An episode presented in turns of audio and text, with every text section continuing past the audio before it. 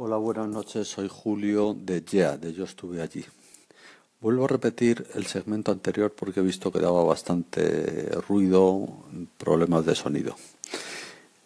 Voy a ver si lo repito mm, lo más parecido a como lo he hecho antes. Pero bueno, eh, se trata de poner un ejemplo de una historia del proyecto de Yeah, de Yo estuve allí, que para los que no lo conozcáis es esa plataforma que estoy creando en la que se alojarán historias, historias de gente normal como el que está hablando ahora y de los que me escucháis. Historias normales y sencillas que pueden no pasar a la historia, pero que precisamente mi intención es que pasen a la historia, aunque sean eh, situaciones ordinarias y cotidianas, porque son situaciones no, muy normales, pero que son importantes para cada uno de nosotros. Lo que quiero con la plataforma y con el proyecto GEA es darle valor, no solo reconociéndolo, sino también monetizándolo, o sea, vendiéndolo para un uso profesional.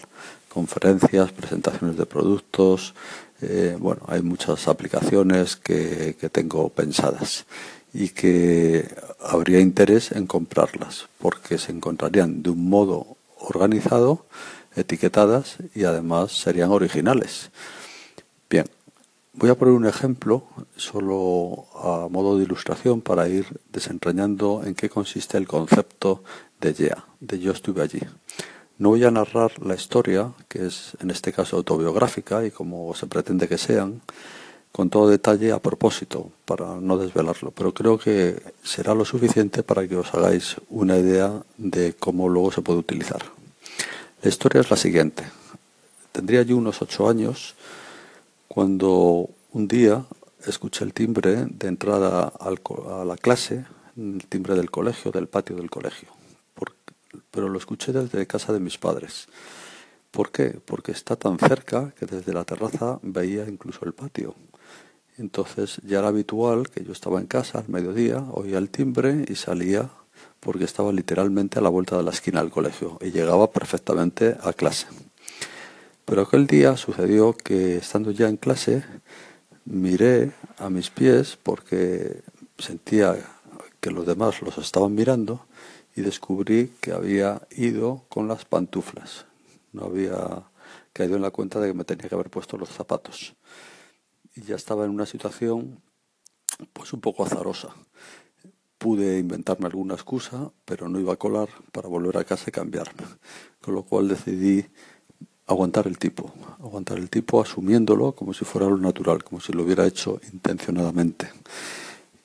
Casi como transmitiendo que estaba en clase tan a gusto como cuando estaba en casa. Me salto todos los detalles precisamente para no contar la historia de comentarios, miradas, sucesos, reacciones, etcétera, pero sustancialmente en esto va a consistir que yo alojaré en esa plataforma de modo anónimo ¿Por qué anónimo? Porque a lo mejor yo no quiero que se sepa que eso me ocurre a mí. Y, se le ofrece ese anonimato ya de entrada.